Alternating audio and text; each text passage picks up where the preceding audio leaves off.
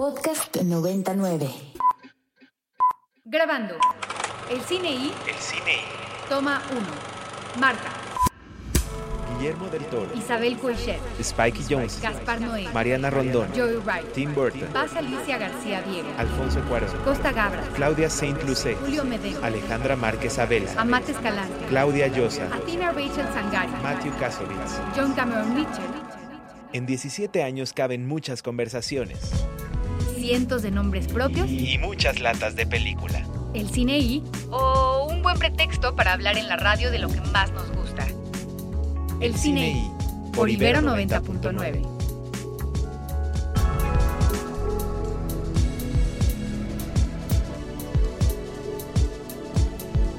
Once de la mañana con un minuto transmitiendo completamente en vivo desde las instalaciones de la Universidad Iberoamericana en el rumbo de Santa Fe. Este es un programa más de El Cine y hoy es viernes 23 de septiembre del 2022 o no, dependiendo de si usted nos está escuchando en vivo o en nuestra versión en podcast o alguna repetición. Yo soy el More y estoy muy contento de compartir micrófonos como es costumbre con mi queridísimo Ricardo Marín. ¿Cómo estás, Rick? Todo bien, todo bien. Muy a gusto de estar aquí un viernes más, hablando de cine. Tenemos grandes invitados y muchas cosas de qué hablar, porque hemos tenido como una suerte de pausa del programa regular en estas últimas dos semanas, More. Así es, tuvimos la suerte de ir a transmitir completamente en vivo desde la Casa Buñuel, sede de la Academia Mexicana de Ciencias y Artes Cinematográficas, el encuentro de los nominados para los Arieles de este año, Rick, y luego la semana pasada fue puente, entonces este no sabemos si nos lo merecíamos o no, pero nos lo tomamos. Definitivamente. Y repetimos un programa muy bonito del cine y la semana pasada. Entonces, se nos han juntado, digamos, este, la ropa para lavar y para planchar. Y aquí estamos contentos. Están también en la mesa del programa, como es costumbre, mi querido Salvador Nito Wong. ¿Cómo estás, Nito? Aquí estoy, More, de regreso otra vez. No había estado la semana pasada, pero me encanta siempre volver a la cabina. Y completa el pócar eh, de Reyes del día de hoy, el querido Andrés Durán Moreno. ¿Cómo estás, Andrés? Muy bien, More, muy, muy, muy, pero muy feliz de estar por aquí otra vez. Yo llevaba dos semanas que no venía al programa, no tuve el gusto de estar en, en Casa Buñuel, pero ahora se estuve escuchando. Se ve que la pasaron de maravilla. Y pues ese viernes, muy afortunadamente, cerramos la noche con una convivencia Así ahí, es. pasándola muy cool con la querida Nafer, a quien mandamos un saludo todos. Hablo Sí. por todos porque todos la queremos mucho. Sí, decir que nos hacen falta en la mesa el día de hoy Naomi Ferrari, Anafer Torres y la queridísima Irene Haddad. Este, pero está aquí de comodín el maestro David Obando en los controles, haciendo que sonemos bien como es costumbre. Y nada, Rick, arrancamos siempre con el obituario. Y en esta ocasión, en estos 15 días que no hemos estado al aire, eh, tres eh, pérdidas eh, sensibles en el firmamento cinematográfico nacional e internacional. La más eh, cercana, nos enteramos de esto ayer, y la que nos pega un poco más eh, eh, directamente, eh, falleció el gran director de cine, televisión y muchas cosas más, Jorge Fons. Así es, More, el director mexicano eh, Jorge Fons lamentablemente este, falleció, como muchos eh, nos enteramos a través de las redes sociales. Ah, era una persona en extremo querida, creo yo, en la comunidad cinematográfica eh, mexicana, desde no solo por sus películas, sino también por sus aportaciones, por llamarlo de alguna forma académicas. No, Sí. no, no olvidaba yo como eh, a toda la gente que decía, ah, lo vi en esta conferencia y me dijo esto y que fue muy importante para mi formación. Más de un comentario de ese estilo, justamente. ¿no? Sí, fue, fue docente también, eh, dio clases este, eh, muchos años Jorge Fons y además eh, muchos actores, actrices, este, directores, directoras lo consideran de alguna manera su mentor o su Sí. padre cinematográfico. Eh, sin ir más lejos, hay un montón de, de manifestaciones a través de las redes sociales, en Twitter, ¿no? Luis Gerardo Méndez decía que, que el primero que, el- que lo dirigió este, fue Jorge Fons, por decir solamente uno de, de muchos nombres. Eh, muy famoso por su posición ideológica y por su idea de decir siempre lo que pensaba sin importar este lo que sucediera alrededor de eso. Este, digamos que el ejemplo más claro de todo ello en su filmografía es Rojo Amanecer, Así es, ¿no? sí, sí, Este, sí. una película que durante mucho tiempo no se pudo ver, una película que fue mutilada, que tiene varios cortes diferentes dependiendo de lo que pasaba con ella, una película que, que en su momento eh, Héctor Bonilla eh, como protagonista productor y Valentín Trujillo como productor eh, defendieron muchísimo y apoyaron muchísimo la versión de, de- de Jorge. Este famoso por hacer extraordinarias adaptaciones de la literatura al, al cine, este Creo que desde, refieres- ah, desde bueno. los cachorros hasta el laberinto, eh, perdón, el Callejón. callejón. de los milagros, este eh, pasando por por este mm, eh, muchas de sus películas este, importantes, Los Albañiles, eh, Sí. con el que ganó el Oso de Plata en la Berlinale, este, es. una de las figuras más importantes de nuestro cine en el campo de la dirección. Rick. Yo, yo le destacaría justamente eh, una su aportación a un tríptico de como cortometrajes que se llama Fe, Esperanza y Caridad. Fantástico. Él hizo el último que se llama Caridad, justamente. Si pueden verlo en, en- no sé si esté en Filmin, si esté en YouTube, si esté en Vimeo, vean este cortometraje. Es una cosa espectacular que parece que empieza de una manera muy amable, muy chistosa y termina siendo uno de los retratos más dolorosos de la realidad mexicana que al menos yo he podido ver en una pantalla. Entonces, sí, More, justo descansa en paz, Jorge, Fons. Sí, Andrés. Sí, justo aunado a esto que dice Marín, de si acaso podemos encontrar alguno de sus trabajos en internet, eh, pues creo que es un momento adecuado, ¿no? Como para revisitar muchas de sus obras y, pues conocer y reconocer a uno de los cineastas pues, más importantes de una época que, pues dada mi edad, con todo y que ya estoy después del tercer piso, este, pues no, no tengo tan presente más allá del Callejón de los Milagros, ¿no? Y eso porque creo que es más por Salma Hayek que, que por el querido Jorge Fons, que Sí. en paz descanse. Sí, El Atentado también es otra, es. otra obra cinematográfica de Fons basada en, en, en una obra literaria previa. Este, en Filmoteca están preparando algo, sabemos de buena fuente, Oh, qué que, bueno. que, que- que se van a revisitar las películas y seguramente se revisitarán las películas de Jorge Fons en, en varios lados, lo diremos. Un abrazo a Julio, eh, su hijo, con quien yo tuve el gusto de tomar algunas clases acá en, en la Ibero, en la carrera de comunicación, en el área de cine. Él era de, de una o dos generaciones arriba de la mía. Este, eh, eh, también alguien dedicado al mundo del cine. Eh, además de Fons, este, es una pena que no esté Ana Fer Torres aquí ahora Sí. para comentarlo. Murió Jean-Luc Godard, Rick. Así es, un cineasta. Bueno, es que todo lo que se diga de Godard es cierto y al mismo tiempo es insuficiente, creo Sí. yo, ¿no? O sea, en, podríamos. en nuestro chat, además de, de compartir la noticia, pues corrieron por ahí algunos memes, ¿no? De, de un frame muy particular de Rostros y Lugares, ¿no? Este, Sí, sí. eh, dirigida por Agnes Barda y JR, cuando del aquella memorable secuencia cuando Agnes Barda lleva a JR a casa de Godard a presentárselo y no les abre la puerta. no les abre la puerta ahí. Y luego había una entrevista, creo, con a- a- Agnes Barda. Aparentemente lo tomó. O sea, sí, en ese momento obviamente estaba triste, justo. Pero también en una entrevista de posterior lo tomó con mucho, con mucho estoicismo, supongo, diciendo como de, pues es que ese es su estilo, eso era lo que debía de hacer justamente, ¿no? No, no había otra forma. Sí, para salir que- en la película salió de la mejor manera posible. Ajá, de la manera que- siendo Jean-Luc Godard. como ¿no? consistente, ¿me, me explico? Entonces sí, Sí, justo. en ese frame, este, la traducción, pues literal es complicada, ¿no? Pero yo, yo lo traduciría con una frase célebre de los polivoces, este, cuando, este, mm, eh, em, el Wash and Wear le dice, este, a su, este.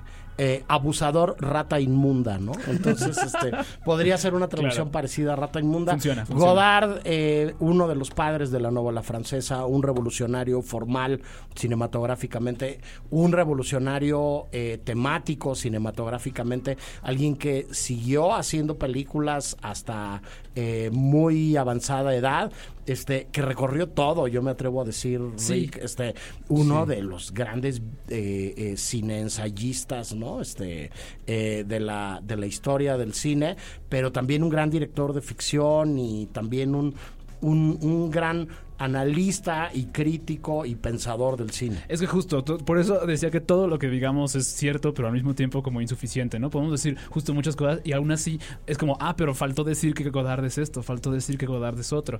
Eh, en ese sentido, su presencia, creo, su fal, más bien su, ausencia, digo, en el, en el mundo cinematográfico, es creo de las más sentidas de, esta, pues, de esta era.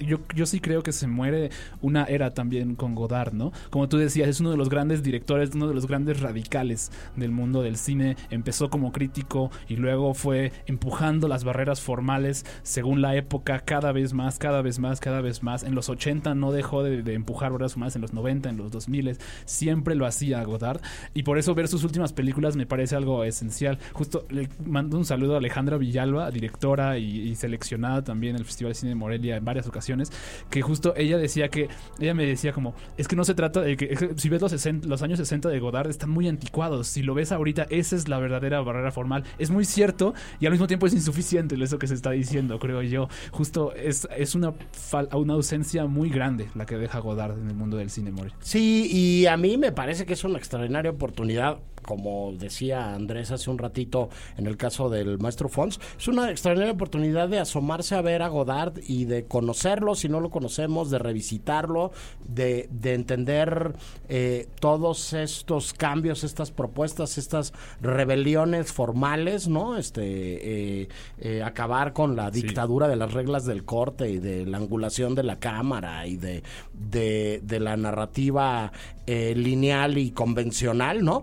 Este ya sea con sus películas de su primera etapa o recorriéndolo hasta hasta donde queramos. A mí la verdad es que el Godard que más me gusta es el de su primera etapa. Sí. Este no quiero spoilerear los estrenos que vamos a tener eh, más adelante, pero hay una de sus espléndidas películas de esta primera etapa disponible en Cineteca ahora. Entonces, correcto. este eh, tercer nombre propio Irene Papas. Sí, una actriz eh, griega de, de estela inmensa, creo yo, More, de carrera impresionante y de un y de un como presencia en pantalla que poca gente yo creo tuvo en el panorama del cine mundial en especial en el panorama del cine griego y como obviamente lo hizo eh, a partir del cine griego pues sus colaboraciones fueron muy de ese estilo. De hecho estuve viendo este bueno sus, sus grandes de sus colaboraciones pues fueron con películas de época estilo Antígona Electra como los guerreros troyanos las, las mujeres perdón troyanas. No obstante la que yo por la que yo al menos más la recuerdo es por haber visto por su papel en la película Z de Costa, de Costa Gabras justamente More Sí, yo creo que sin duda es la, la película más importante de la carrera de, de Irene Papas, que como muchas grandes actrices después también filmó eh, una cantidad importante de películas fuera de, de su natal Grecia, ¿no? Así es. Este, pero pues siempre alguien que tiene una repercusión internacional empieza por casa, ¿no? Y si no hubiera hecho todo esto eh, vinculado, es muy curioso porque para nosotros es muy común hablar de, de grandes nombres de la escena británica, por ejemplo, relacionándolos con el teatro isabelino y con Shakespeare y con, con, con estos grandes clásicos, ¿no? Desde Laurence Olivier hasta Kenneth Branagh, este, pasando por Ian McKillan o quien sea, pues es el caso concreto de Irene Papas, ¿no? es, o sea, una gran intérprete de los clásicos griegos, este, que brincó luego hacia el resto del mundo, Andrés. Sí, yo a ella la recuerdo por Sorba el Griego, Sí, con claro. este gran personaje que es Anthony Quinn, que luego les, ahí les sugiero le echen un wikipediazo para conocer este, a este hombre. Pero pues Irene Papas me da muchísimo la atención que, pues bueno, además de esas grandes películas, hay 60 filmes con sus pues con sus créditos, pero la mayoría de sus de algunos de sus papeles pues abarcaban este como a Medea, Electra, Sí. Clitemnestra, Helena, Penélope, Antígona, Anticlea y etcétera.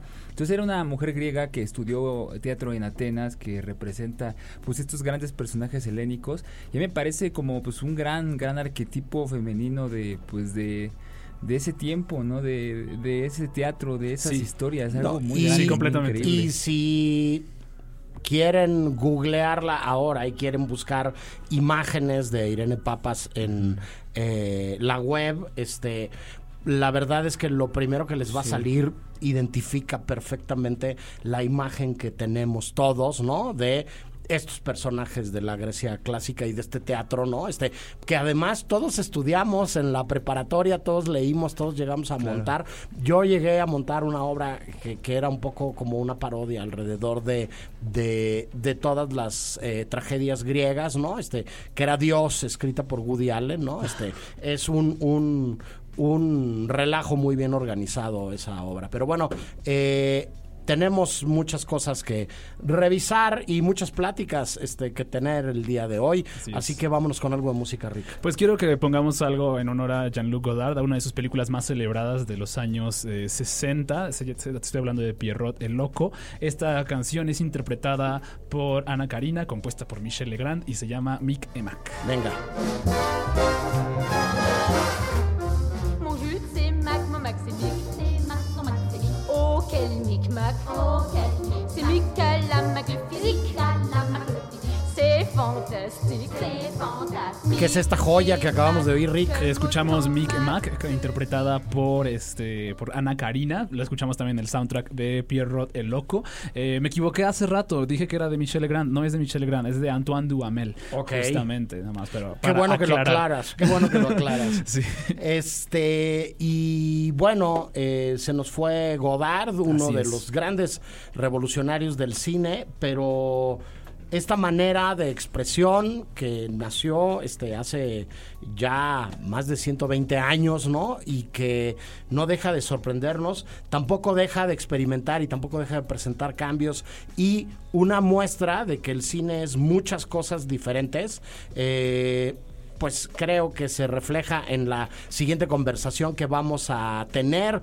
Me da muchísimo gusto recibir en los micrófonos de Ibero 90.9 y del Cine I una vez más a Claudio Silleruelo, eh, director artístico y programador de el festival Black Canvas. ¿Cómo estás, Claudio? Hola, More, muy bien, contentos de estar aquí con ustedes, de escucharlos con tanto entusiasmo por el cine de vanguardia y el cine independiente. Y bueno, pues sí, vamos a, a homenajear a- al gran Jean-Luc Godard con estas películas arriesgadas y de propuestas disidentes. Sí, seis años ya de Black Canvas, Claudio. Eh, ¿Se imaginaban que iba a pasar lo que ha sucedido con este su festival cuando arrancaron con el proyecto? Pues mira, nosotros hemos, eh, creemos que somos un proyecto de resistencia y con todo proyecto de resistencia es un poco complejo como todo lo que, eh, lo que es circun- circunspecto hacia al festival, a los apoyos, al cine, a la producción eh, tan, tan, tan cambiante, a las pandemias, a un temblor que nos tocó en la primera edición en 2019, eh, cuando inauguraríamos ese, ese primer festival justamente el 19 de septiembre del 2017, no pudimos llevarlo a cabo, tuvimos que aplazarlo dos meses, se llevó a cabo en noviembre la primera edición y bueno, luego dos años de pandemia, creo que es un festival que siempre ha sabido adaptarse y acomodarse un poco a las circunstancias, como lo hacen, eh, pues bueno, las, la- la- las artes, como lo hace el cine con sus distintos eh, reflejos eh, en cuanto a la vanguardia se refiere y cómo hay que reinventarse para poder llevar a cabo proyectos de, este, de esta categoría, ¿no? Sí, este, los que eh, tenemos un pie metido en la educación, en la academia, en dar clases, en trabajar con, con los alumnos y de pronto ponernos a leer teorías, Claudio, hemos oído muchísimas veces eh, estos vaticinios apocalípticos de la muerte del cine, ¿no? Este, que a mí no dejan de darme risa eh, frente a lo que acabas de comentar en concreto, ¿no? Este, yo sí creo que si se fundieran todos los proyectores del mundo, este, que si se quemaran todas las latas de película, que si se echaran a perder todos los respaldos digitales de, de, de lo que se ha producido en toda la historia del cine, pues yo creo que el cine volvería a empezar de cero y el cine volvería a empezar a contar películas y hacerlas de animación o dibujándolas en las cuevas, este, en pinturas rupestres otra vez. Este, me, parece que en sí la idea del cine es un asunto de, de resistencia, como bien eh, comentas. ¿Qué expectativas tienen ahora, después de estos dos años, Claudio, de volver a las salas y de volver a proyectar y de, o sea, pues de volver a hacer esta fiesta como la conocíamos originalmente, eh, con esta idea de reunirnos todos adentro de una eh, sala con las luces apagadas y, y donde vemos imágenes en movimiento? Sí, pues la verdad es que estamos muy contentos de volver a tener eh, la oportunidad de, traer invitados internacionales. Estamos hablando de 22, 24 invitados que vienen de distintas partes del mundo, representantes eh, que consideramos los mejores directores y directoras de cine eh, actual, algunos directores de festivales, programadores, personas en las que vibramos en una misma sintonía en cuáles son los objetivos verdaderos de hacer un festival de cine, entendiendo un festival de cine como un espacio que se debería dedicar pues, exclusivamente a, a fomentar la curiosidad, al descubrimiento y a la exploración como espectadores y como eh, personas interesadas en encontrarnos con lo que sucede en otras latitudes, ¿no? Con esa otredad geográfica, con esa otredad eh, de relaciones eh, humanas, de sentimientos y de contrastes, ¿no? Entonces, creo que el Festival de Cine lo que plantea en esta idea de reunirnos otra vez a, ver películas, a discutirlas, a profundizar sobre los diversos discursos, sobre la estética, sobre las posibilidades eh, narrativas, pues se encuentra que los festivales de cine hoy son ese espacio, ese oasis en donde no encontraremos estas películas en las plataformas que estamos acostumbrados a ver. Es el espacio en donde se puede ver cine y en donde no importa qué es lo que pase en cuanto a cuestiones corporativas o de mainstream, siempre encontraremos un lugar para podernos encontrar, a disentir, a concordar, a encontrar ciertas incongruencias de cómo funciona los cánones eh, del mundo y bueno, aquí a encontrarnos con, para compartir cine, ¿no? De, de, muchísimas partes del mundo, con más de 127 películas.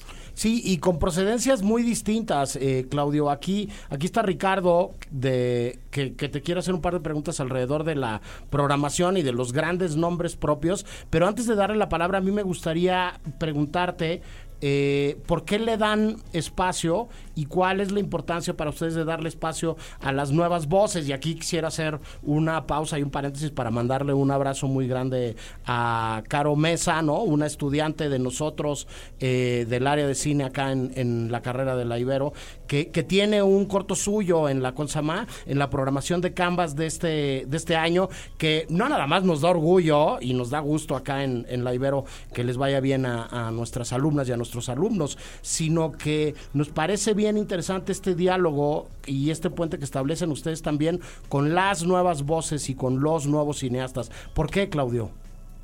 Bueno, porque creemos que los nuevos cineastas y las nuevas voces también tienen derecho a expresarse, a ser reconocidos en un espacio que lo único que pretende es eh, resaltar las cualidades eh, artísticas, la sensibilidad de los jóvenes cineastas, de los cineastas consagrados y que permitan ellos pues, hacer su propia representación del mundo a través de sus miradas. ¿no? Para nosotros Black Canvas es un, es un espacio que permite que los, que los jóvenes que están de pronto todavía a lo mejor estudiando, que acaban de egresar, pero que tienen ya alguna proyección de convertirse en grandes autores en el futuro del cine en México y, en el mundo, pues puedan empezar a, a, a proponer eh, con las herramientas que ellos tienen, ¿no? Con las herramientas de, de registro a las que ellos tuvieron acceso uh, y que puedan empezar a desarrollar esta, esta mirada. Hay muchos jóvenes eh, que participan en el Festival de Cine con esta idea de ser un semillero y de un espacio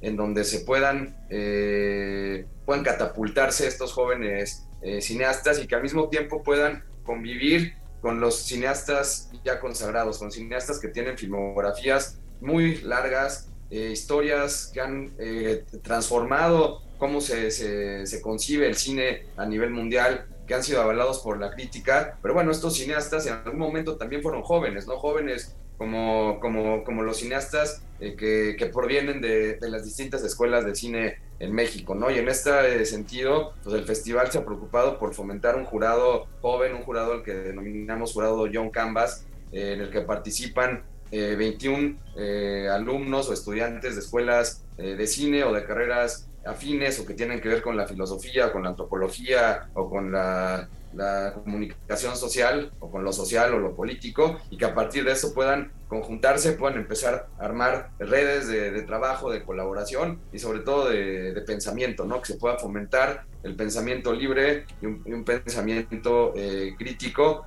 que permita seguir transformando eh, la, la, crítica de cine o la apreciación de cine pues desde un lugar mucho más eh, abierto y, y generoso. Sí, que, Eh, que ese es otro espacio también en el que el Departamento de Comunicación y el área de cine de la Ibero ha dialogado eh, de una manera particularmente activa con ustedes desde años anteriores, con, con varias y varios jurados este, participando allá con ustedes. Ricardo. Sí, justo yo este en esta cuestión como de acomodar y esta labor de digamos Tetris de selección cinematográfica eh, que tanto me- que tanto a mí me, me gusta justo de Black Canvas. eh, ¿Cómo es que ustedes decidieron a ir el- a hacer el acomode justo, no? De poner a cineastas mexicanos de, semilleros con otros cineastas como Juan Astrueva, como Radu Yude, por ejemplo. Este, o sea, platícame un poquito de las secciones que tienen y todo eso justamente. Sí, antes de hacer Black Canvas en el 2017, Ujú. eh, me tomó como tres años más o menos diseñar toda la parte discursiva del festival y cómo íbamos a conformar estas secciones que tuvieran un poco más de, de sentido y que pudiéramos dialogar entre las películas eh, y empezar a descategorizar, ¿no? Porque creo que sobre todo eso es uno de los grandes problemas Claro. del cine o de la educación del cine, que todo el tiempo estamos categorizando y en lugar de darle esa explosión o esa oportunidad de que esto siga conformándose de muchas cosas, eh, como el cine lo, lo es, lo vamos limitando. Entonces, el festival, eh, conforme ha ido avanzando, también ha ido madurando y ha ido encontrando maneras de poder ir insertando estos, eh, estas cuestiones, estas decisiones formales que permitan que puedan estar compitiendo de pronto largometrajes con cortometrajes, ir nombrando eh, distintas secciones para que la curaduría pueda ser un poco más, eh, pueda dialogar en sí misma entre cada una de estas 10 secciones distintas, ¿no? Son cuatro secciones competitivas, en donde de pronto hay una que sí es solamente de largometrajes, eh, una competencia internacional, pero está enfocada en primeras, segundas, hasta terceras películas, y luego viene otra sección que es una de las secciones eh, como eh, estandarte del festival, que es la sección más allá del canvas, que es una sección vanguardista, una sección radical, una sección que reúne a autores consagrados que tienen sus filmografías 30 películas o un montón de, de- películas y, y son largometrajes y de pronto tenemos a un, a un cineasta o una cineasta joven que tiene un solo cortometraje, pero que tiene esos atisbos de, creatividad, de curiosidad, de exploración, que llevan a empezar justamente a desarrollar que ahí existe una, una nueva voz, una voz que no pertenece a una cuestión de, o sea, no hay un sentido corporativo en, en su trabajo, pero sí hay un sentido autoral, hay un sentido radical en, en lo que significa la radicalidad desde la raíz de lo que es importante para uno y que eventualmente puede llegar a ser importante y transformador para otros, ¿no? Entonces, con Black Canvas lo que hemos intentado es ir eh, borrando estas eh, categorías y que películas eh, y los formatos y que películas de, de- pues el cine es cine sin importar si, si dura 5 minutos, 2 minutos, 16 horas, Claro. 6 horas y ahí es en donde queremos como potencializarlo y explotarlo y tratar de que las películas sean como películas sin importar sus duraciones, sus formatos o cómo se insertan en la cultura popular, ¿no? A niveles eh, pues ya más de mainstream. Eh, pensando Claro. que el festival es vivo y transformador y que todo el tiempo puede seguir eh, como reuniendo elementos que permitan eh, que esto sea también eh, sea mucho más accesible, ¿no? Y que esto pueda llegar a más público, pueda construir públicos y que también quien tenga la intención de manifestarse a través del lenguaje de la imagen, que ese es el lenguaje del cine, pueda como eh, pues, verse reflejado desde ahí, ¿no? Es por eso que muchas de las propuestas más jóvenes, por los cortometrajes o las películas de, de duraciones más cortas, mexicanas sobre todo, pues podemos ver como esta libertad creativa y estas eh, propuestas que de pronto eh, pues no tienen estos eh, sentidos narrativos tan convencionales, pero que sí proponen desde la parte eh, artística, ¿no? Y creo que eso es Sí, lo claro. que nos parece mucho más im- im- importante. Entonces creo que estas serían algunas de las, de las razones y sobre todo eso, fomentar que todos empezamos en, al- en algún momento y en algún momento podemos ser estos grandes directores referentes, pero hubo un comienzo, ¿no? Y ese comienzo es la raíz, ese comienzo es la radicalidad y cuando muchas veces nosotros encontramos en, nosotros mismos este, este discurso y este camino, pues es cuando podemos ir empezando hacer pues, más películas y ir eh, madurando una, una voz o una mirada, ¿no? Que Creo- siempre es cambiante. Creo que justamente esas razones que tú dices son como. Es, es porque creo yo que Black Canvas eh, es lentamente ya de los. Bueno, no lentamente, ya, ya se volvió más bien de los, de los festivales consentidos para la gente que le gusta el cine aquí en la Ciudad de México, definitivamente. Yo siempre, siempre me hago espacio para ir al festival. Eh, yo quería preguntarte, ¿cuándo sacarán, digamos, eh, información sobre cuándo son las proyecciones? sobre los- ¿Cuándo sacarán como el programa, digamos? Sí, ahorita en la página web ya hay un programa en formato de un PDF este, como más rústico, eh, pero el programa oficial ya con diseño y más, de- más detallado saldrá el día lunes Ok. en la tarde, entonces podremos ya empezar a organizar una agenda, pero ya desde ahorita hay un documento en PDF eh, que podemos ya empezar como a rayar y tachar en dónde son las proyecciones. Claro, Y sobre y- todo recordarle a la gente, Claudio, que arrancan el día 30, ¿no? Y que a partir del día 30, este ya después de que el lunes vean el programa y vean los horarios y todo, pues se puede armar como muy claramente el itinerario, ¿no? Para, para irse a dar un buen atascón de, de, de este cine diferente que además, como bien dices tú, pasa por espacios y por foros y por festivales más radicales como Black Canvas, pero es parte de, de todo lo que estamos viendo, ¿no? Y de todas estas fronteras que cada vez son menos claras, ¿no? Este, eh, Ricardo hablaba hace un momento de Radu Yude, yo sumaría, no sé, a Dina Pintile. No olvidemos que ellos dos, ¿no? Este, ganaron la Berlinale, ¿no? Con películas que en su momento también fueron como muy controvertidas y que eh, sacaron del, del, de, su, de su cuadro de confort a mucha gente, este, no nada más al espectador convencional, ¿no? O, al cinéfilo promedio, sino a muchos de los que hacemos periodismo cinematográfico o crítica, ¿no? Este, creo que también es una labor del, del, del cine y creo que también es algo con lo que cumplen este, con creces ustedes en, Black Canvas. Un millón de gracias por platicar con nosotros, Claudio.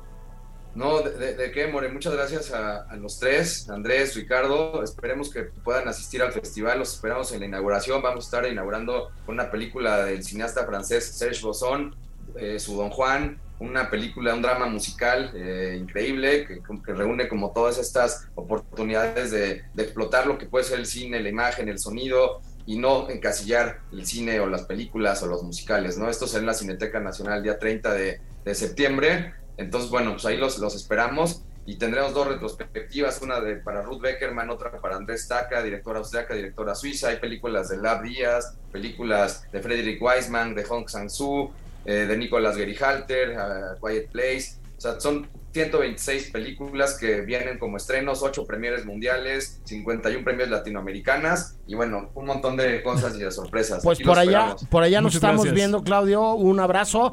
Nosotros vamos al primer corte del programa del día de hoy y regresamos con mucho más en el cine. Brother, it is time for the mortals to pay. My child waits to do your will. El cine y Release the Kraken!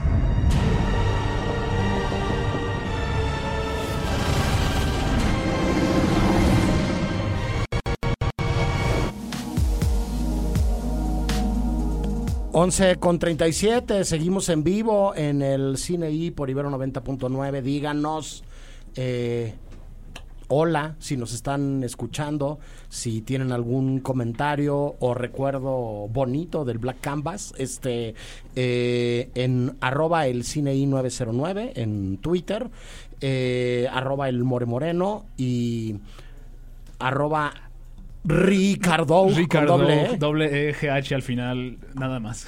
Andrés Durán Moreno. Arroba Sanchamuco. Madre mía. Vámonos. Ah, ya está mejor que el Sí, otro. Pero, bien. es- pero está bueno, está Sí, bueno. este, está Nito. Nito Wong, tu Twitter. es normal. Arroba Nito-Wong. Eso. Eh, Qué aburrido. Nito. Arroba el More Moreno. Este, em, muchas cosas antes de nuestra siguiente entrevista, pero hablábamos la semana antepasada desde la casa Buñuel con Naomi hasta Así es.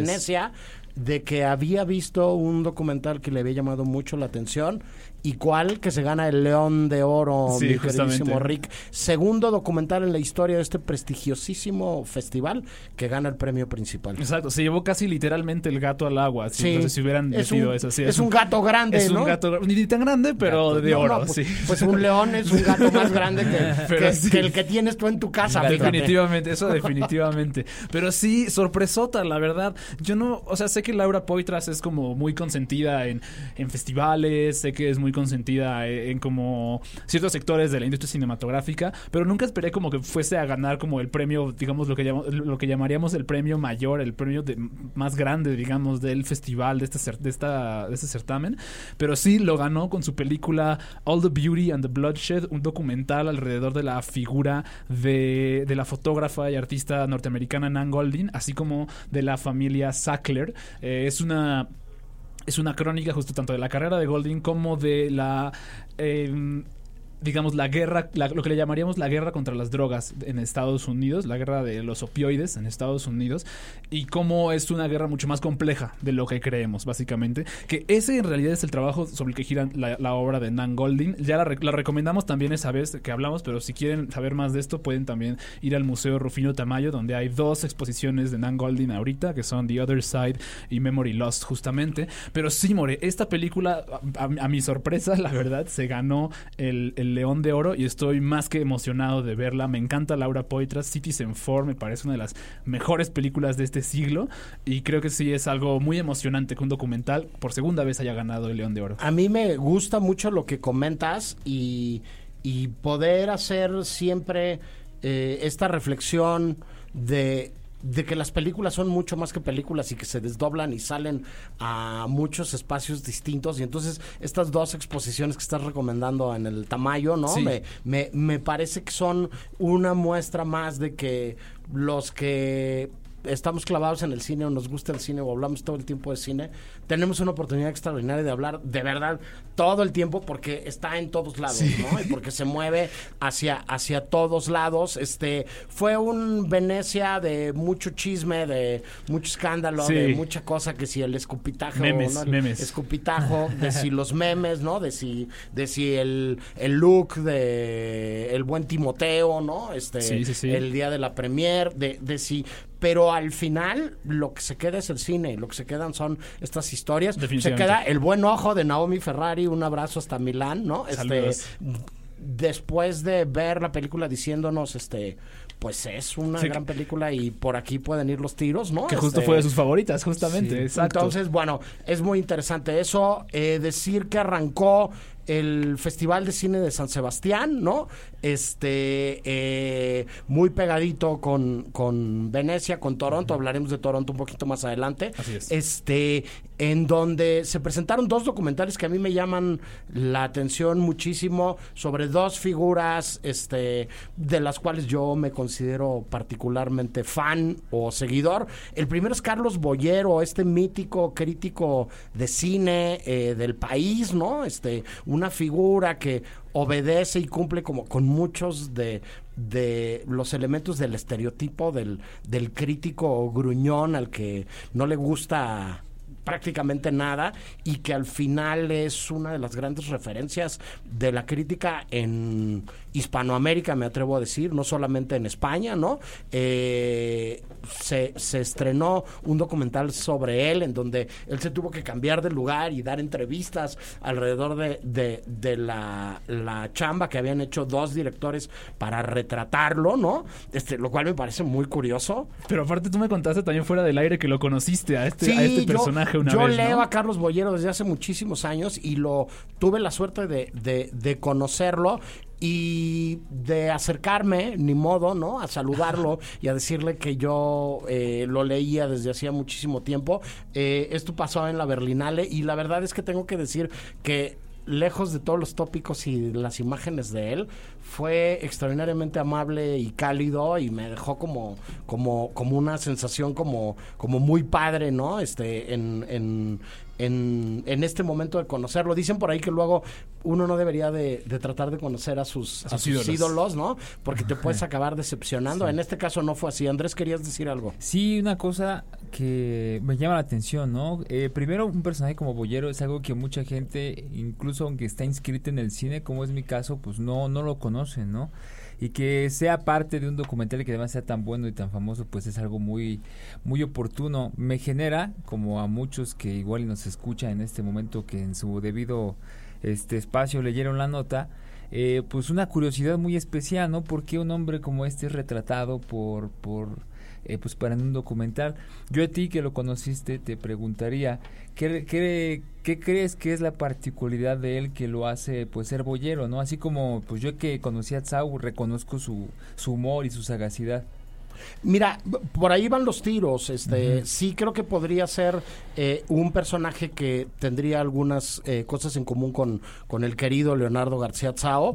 Este, son gente que ha visto tanto cine y que sabe tanto de cine, Andrés, que pueden decir automática y directamente lo que piensan, eh, que evidentemente lo justifican y que, que tienen una mirada bastante clara alrededor de la experiencia y de haber visto tanto cine. Tiene un humor muy particular este ¿cómo se llama? Eh, el buen el buen Carlos Boyero ha tenido historias de encuentros y desencuentros y de pues no pleitos, pero diferencias importantes, al menos con dos grandes nombres del cine español. Uno se llama Pedro Almodóvar y el otro se llama Alex de la Iglesia. Ay, nomás. Y, este, y Alex de la Iglesia dice, eh, dijo que él se convirtió verdaderamente en alguien cuando Carlos Boyero tuvo una diferencia con él, ¿no? Entonces, bueno, de ese tamaño. Luego hablaremos también de otro documental que se presentó, dirigido por el gran cineasta español Fernando León de Aranoa, sobre Joaquín Sabina, ni más ni menos, ¿no? Este, pero yo quisiera decir, aunque sea muy rápidamente, porque ya también tenemos invitados, Andrés,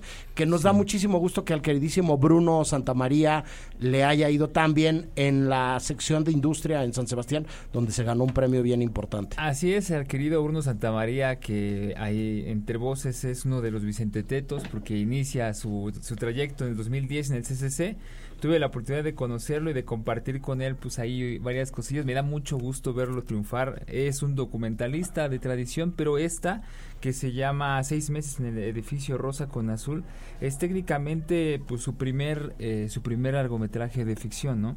Y pues nada, se lleva el premio al mejor proyecto del onceavo foro de coproducción Europa América Latina en el, en el este Festival de San Sebastián More.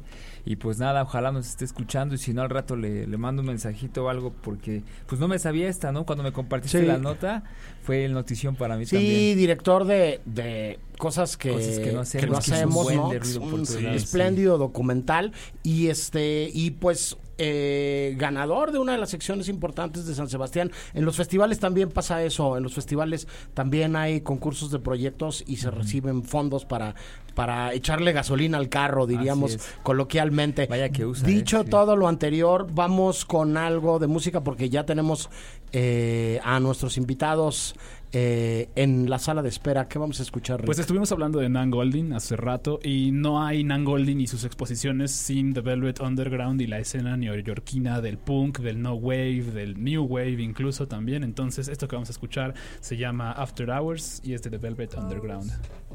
the door. The night could last forever. Leave the sun shine out and say hello to never. All the people are dancing. ¿Qué escuchamos, Rick? Escuchamos After Hours de The Velvet Underground, recordando un poco y celebrando el triunfo de Laura Poitras por su documental acerca de Nan Goldin. Pues eh, un buen preámbulo para nuestra siguiente conversación. Me da muchísimo gusto darles la bienvenida a dos de los responsables de una película mexicana que se estrena el día de hoy en la cartelera y que está dirigida, empiezo por, por el director, eh, por alguien que tuvo que soportar mis clases en más de una ocasión, en más de un semestre en el área de cine de la Universidad Iberoamericana y que eh, con esta presenta su cuarta película de largometraje. Don Isaac Esban, ¿cómo estás? ¿Qué tal, mi querido More? Gracias por esa gran presentación. Este, te faltó decir que fuiste mi primer maestro en mi primer día de clases y mi último maestro asesorando mi, mi tesis. Así que ahí estuviste Madre en todo mía. el proceso. Madre ya verán mía. la película. Es, es- Ay, mira, si no les gusta, si no les gusta cómo quedó, pues ya vieron de quién aprendí. Pues ya vieron de quién aprendí también. Sí, sí. Oye, ya hiciste que se rieran todos acá en cabina también, que creo que ya lo, ya lo viste. Este Isaac dirige, es uno de los guionistas y es uno de los productores de esta película. Otra de las plumas y otra de las mentes y, y- de las capacidades de producción detrás de esta película es Edgar San Juan. ¿Cómo estás, Edgar? Eh, muy bien, muy contento de estrenar eh, Mal de Ojo este fin de semana eh, en salas de todo el país. Estamos abriendo con más de 1.300 pantallas en México, lo cual es un estreno muy ambicioso. Y pues agradecido por darnos este espacio y por haber tutoreado a este muchacho. Híjole. Referencias de cine, para bien o para mal. Fernando. Yo, yo ya no sé qué decir al respecto, Edgar. No sé de qué parte hacerme eh, responsable. Tengo que decir que desde que conocí a Isaac, este, sabía que algún día lo iba a estar entrevistando, este, con su cuarto largometraje, ¿no? Porque también cuando llegó a tomar clases acá con nosotros en La Ibero, en el departamento de comunicación y en el área de cine, ya traía su recorrido, ya venía como medio echadón a perder en el mejor sentido de la palabra, ¿no? Porque le encantaba el cine y porque además yo creo que siempre tuviste claro qué cine querías hacer, ¿no, Isaac? Sí, siempre tuve claro que el cine de género es, es lo que más me movía. Claro que creo que he tenido una evolución, espero he tenido una evolución desde, desde el cine que hacía ahí estando en la universidad, pero es curioso que lo digas porque creo que esta es mi película más cercana a cosas feas. Sí. Con el que me titulé la universidad. Y mira, y mira que discutimos cosas feas mucho, ¿eh? Este, una de las cosas... Muchísimo en su momento. Sí, una de las cosas eh, eh, eh, más interesantes de Isaac y de esa relación de maestro-alumno que tuvimos fue que, que defendió siempre mucho lo que quería hacer y cómo quería hacer las cosas y que además siempre ha habido un diálogo eh, muy, muy directo, muy abierto y muy, muy sincero alrededor del asunto. Isaac me convenció cuando les daba clases yo a él y a todas sus compañeras y compañeros de que una de las películas que analizábamos semana a semana fuera Arrástrame al infierno y lo decía ahora fuera del aire, lo repito al aire, no había ido a ver una película de terror, no me había chutado una película de terror desde entonces, Isaac. Entonces, tómalo como Tiene un rato, cumplido. Este, Edgar, ¿cómo es trabajar con No, un qué direc- honor. cómo es trabajar con un director como Isaac? Pues la verdad es que fue un gusto trabajar con, con Isaac desde, desde el guion. Es una mente muy fértil, muy propositiva. También conoce muy bien el cine que quiere proyectar. Lo trae ya en su ADN. Y es muy interesante poder coescribir, también visualizando la película desde el guion, pensando en actores. Un proceso muy divertido. Nos peleamos muchas veces, nos agarramos del chongo por diálogos, por escenas, por secuencias. eh, junto también con el otro co-guionista Junior Rosario, salían chispas dentro de nuestra arena de guion, como tiene que ser ese proceso creativo, pero fue muy enriquecedor y al, al final creo que logramos conjuntar eh, muy buenas ideas para hacer un guion interesante que comunica muy bien. Y después ya en la producción y en la dirección eh, fuimos una bisagra que siempre protegimos el, el, el proyecto. Es un gusto contar con un director tan apasionado, con tanta certeza en lo que hace. Y la verdad es que yo me sentía muy contento cuidando las espaldas del proyecto, como del lado de producción, sabiendo que, eh, que estaba conducido por un gran director como Isaac. Fue un gusto. La verdad es que estamos muy contentos. Isaac, dicen por ahí que lo más difícil de hacer cine en México no es hacer la primera película, sino hacer la segunda. ¿Cómo es hacer la cuarta? Fíjate que, que me puedo relacionar mucho con eso que estás diciendo, More, porque yo también, eh, por, por X o Y razón, pues la primera y la segunda se dieron muy rápido, ¿no? Y ya llegando a Mal de Ojo fue un proceso eh, que tardó mucho más. Esta definitivamente ha sido mi película más retadora como director, creo que en todos los niveles, ¿no? Firmar seis semanas, trabajar con niñas pequeñas, con adultas mayores, con prostéticos, maquillaje, criaturas, eh, peleas, eh, locaciones complejas, exteriores, bosques, nocturnos, el ajusco, échale COVID, animales, este, todo lo que podía pasar lo teníamos ahí, pero afortunadamente contábamos con un, un gran equipo, una buena organización y, logística, y pues en muchos momentos tuvimos que, aportar más nuestra, nuestra creatividad para resolver las cosas, ¿no? Eh, sobre lo que estaba comentando ahorita Edgar, pues yo también lo sentí, la verdad, el proceso de guion fue un proceso que duró años, donde, como bien dijo Edgar, nos tuvimos a veces nuestras discusiones, nuestras chispas que salían ahí, pero todo era por siempre escuchar con apertura eh, los argumentos de, los tres y siempre dejar que ganara la mejor idea. Y así fue también todo en la, realización de, de, la película. La verdad es que Edgar es un productor que se involucró no solo siempre en toda la parte logística, y, y, y pero también siempre en la parte creativa y pues juntos fue que le dimos la vuelta a todos estos retos. Correcto. Yo tengo un montón de preguntas más, pero aquí también están este eh, Ricardo, Andrés, que, que, quieren preguntarles algo. Entonces, eh, Ricardo, ¿qué, ¿qué, querrías preguntar? Eh, bueno, yo quería preguntarles, obviamente, ya conociendo un poco la carrera de, pues, de ambos, justamente, este, ¿cómo es que um, hace poco estábamos hablando aquí en el programa sobre el horror en México, gracias a una nota del país que salió sobre la afinidad que el público mexicano tiene con el cine de horror. Para ustedes, eh, ¿Tiene algo eh, particular, digamos, el cine de horror, como no solo como en su recepción en México, que claramente es como muy bienvenida de brazos abiertos, sino en la realización? ¿Creen que hay algo como de también de especial? ¿O que, ustedes cuál es su perspectiva sobre el horror que se hace nacional, digamos? De cine, por supuesto. Bueno, si puedo comentar algo rápido, sí. creo que eh, los mexicanos somos eh, una cultura que nos gusta muchísimo el, el horror. Creo que tenemos pues esta afición hacia hacia la muerte, hacia lo sobrenatural, es explicar todo lo que nos sucede con, con historias y leyendas. Eh, creo que, sin embargo, por alguna razón estamos más acostumbrados a veces a consumir más el, el, cine terror norteamericano y faltan más propuestas de terror nacionales. Claro. Yo creo que lo, que lo que es interesante es cuando el terror nacional se puede abocar en algo verdaderamente nacional, o sea, que utilice, por ejemplo, a mí me encanta Kilómetro 31, que, es, que habla de La Llorona, o algo como Vuelven, que se sitúa en la, en la situación del narco. Nosotros con Mal de Ojo, si bien no estamos diciendo específicamente dónde sucede la historia, eh, planteamos una mitología que, viene, que tiene como un aire afrocaribeño, que se siente latinoamericano, ¿no? Creo que ese es el terror que falta o que debería hacerse más en México, el que, el que se siente cimentado en la realidad nacional, más Claro. que estar copiando una fórmula gringa. Eso es lo que Sí, des- desde luego. agregar algo, Edgar, y sí. por ahí hay voces nuevas, como bien dices tú, proyectos nuevos, ¿no? Hijas de brujas de Farideh Schroeder, ¿no? Que también abreva en esto que decías, Isaac. Y hay un gran eh, tótem, un, un gran maestro, los que saben de eh, este, este género cinematográfico, este eh, que es un referente global, que es Carlos Enrique Taboada, ¿no? ¿Tú qué dices, Edgar? Pues es que es un gran maestro del que, como bien dices, todos abrevamos y buscamos reconocernos en ese cine que tiene los elementos para eh, mexicanos para conectar con, su audiencia.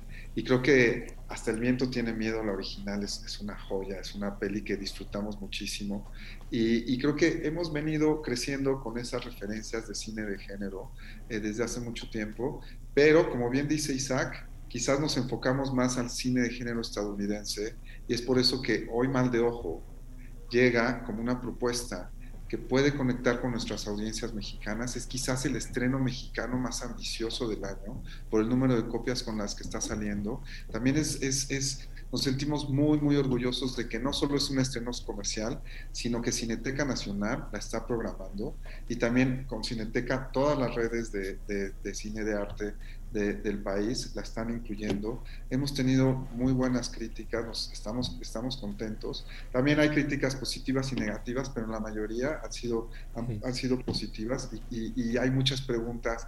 La gente sale de la película hablando, comentando, criticando. El final a todo el mundo se le hace totalmente despiadado. Y, y, y que, creo que eso es algo que se puede discutir por está horas. está muy bien en mi opinión el final está muy bien. Pero bueno eso digo yo. Andrés tú querías preguntarles algo. Pues sí este hola Isaac. Yo eh, cosas feas lo escuché antes que verlo. No lo he visto no lo he visto porque como el more soy fácilmente impresionable.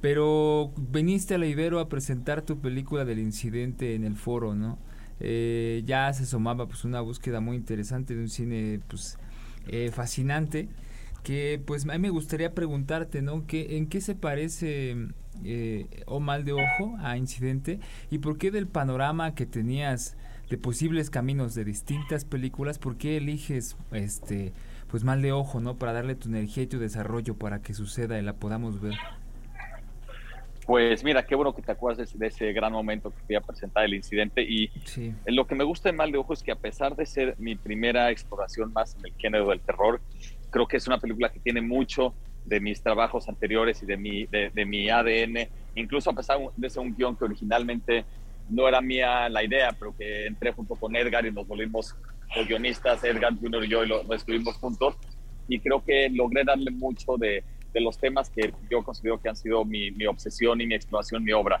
Eh, y tiene mucho que ver con el incidente en ese sentido, ¿no? El tema del tiempo, el tema okay. del paso del tiempo, el tema del envejecimiento, rejuvenecimiento, la decrepitud, el tema de la duplicidad, el tema de la identidad disociada, el tema de nuestro cuerpo físico y cómo, y cómo define nuestra identidad.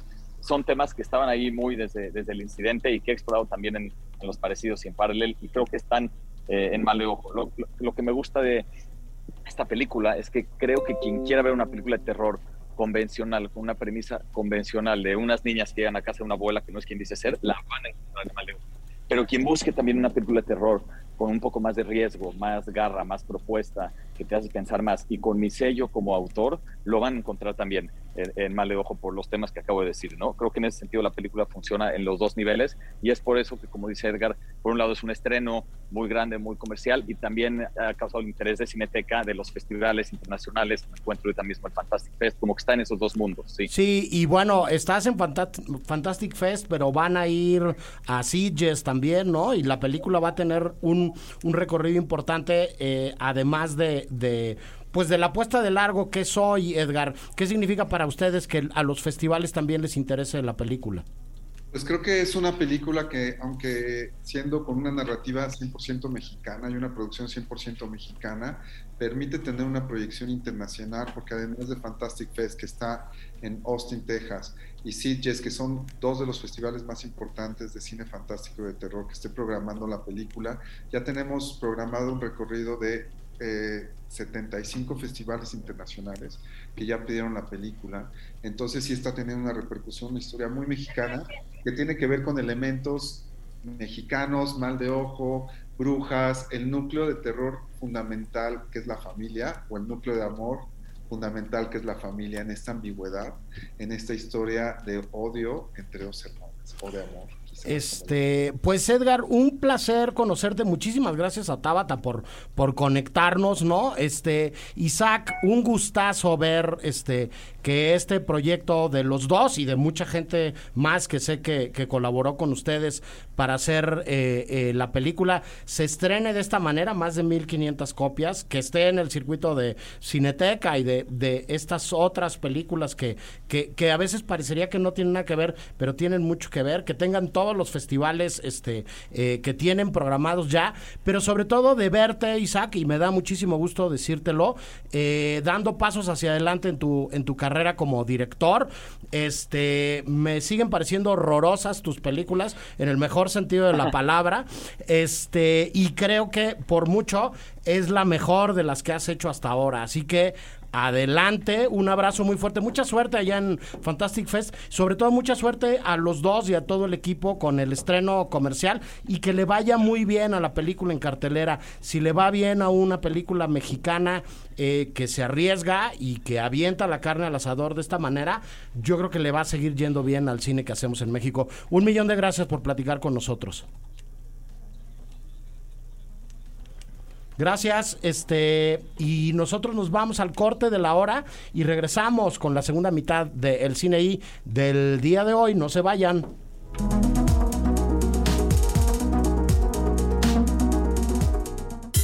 El Cine I presenta Presenta. Apuntes sobre el futuro del celuloide. Toma uno. Toma uno. Tres cosas nos han salvado en esta pandemia. La comida, las historias y las medicinas. Guillermo del Toro. Para más contenidos como este, descarga nuestra aplicación disponible para Android y iOS o visita ibero909.fm.